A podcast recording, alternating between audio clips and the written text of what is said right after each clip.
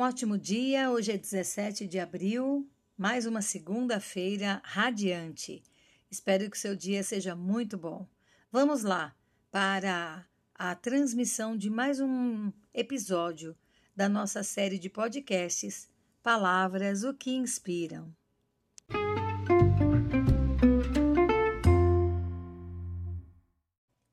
Nosso episódio de hoje é o de número 120 e nossa palavra é comunhão. Esta palavra vem de uma indo-europeia comoion, que é compartido por todos. Em latim, deu comunis, que gerou comum em português.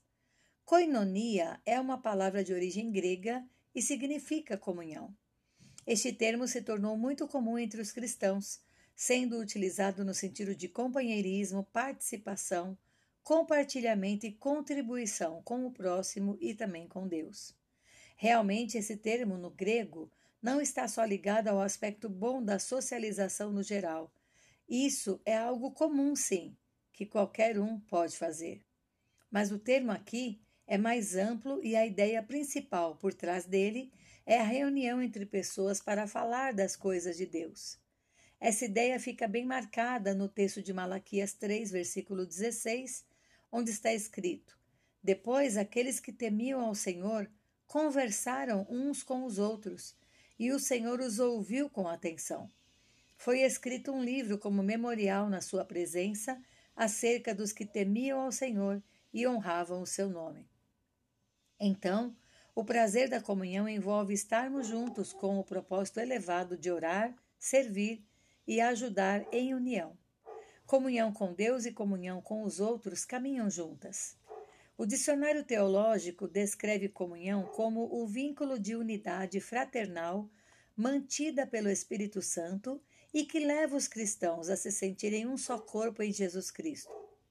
Mesmo se pensarmos no sentido de comunhão como o ato de realizar ou desenvolver alguma coisa em conjunto, fica fácil entendermos que, em algumas situações, o trabalho não sai, não tem a mesma essência, por mais que se tente, não tem liga, não desenvolve.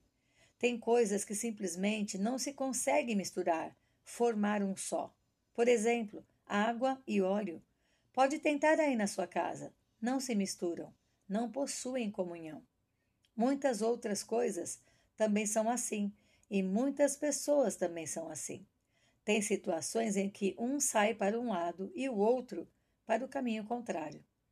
John Piper escreveu para tomarmos o cuidado de tornar a nossa vida uma constante comunhão com Deus.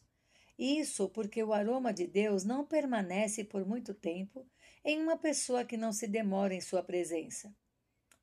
Essa é a comunhão que vale a pena ser vivida, porque essa consolida todas as outras ligações que poderemos ter.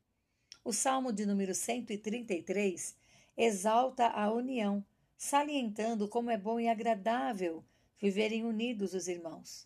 Jesus, nos escritos de João 13, 34 e 35, disse: Um novo mandamento vos dou, que vos ameis uns aos outros, como eu vos amei a vós, que também vós uns aos outros vos ameis. Nisto todos conhecerão que sois meus discípulos, se vos amardes uns aos outros pura comunhão, queridos. E também o texto de Efésios 4, do 4 ao 7, que diz: Há um só corpo e um só espírito, como também fostes chamados em uma só esperança da vossa vocação. Um só Senhor, uma só fé, um só batismo, um só Deus e Pai de todos, o qual é sobre todos e por todos e em todos vós. Mas a graça foi dada a cada um de nós, segundo a medida do dom de Cristo. Enfim, queridos, a Bíblia está repleta de versículos que nos incentivam a ter uma vida linda assim. E ela também fala de situações que quebram e eliminam a possibilidade de ter comunhão. 2 Coríntios 6,14 lança para nós uma pergunta: Que sociedade tem a justiça com a injustiça? E que comunhão tem a luz com as trevas? Muito bem, qual é a resposta? Bom, 2 mais 2 são 4. E para essas perguntas, a resposta é zero. Não há como ter comunhão. Se pendermos para o lado da injustiça e das trevas, imediatamente mudamos de faixa e acabou a nossa comunhão. Imediatamente. Fim da linha. Ninguém pode dizer que está em comunhão com Deus se começar a caminhar pelas trevas. Veja o que a falta de comunhão faz. Logo de cara emplaca a mentira em nosso ser, e daí para frente não se pode esperar muita coisa boa. Nunca negligencie a bênção de poder viver a coinonia, essa comunhão preciosa que une a nossa alma com a luz.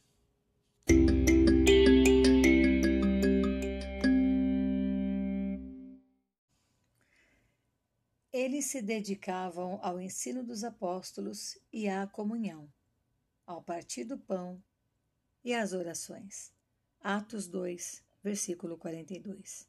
Uma semana linda para você, com muita comunhão com Deus. Um abraço, Paula Bianchi Homer.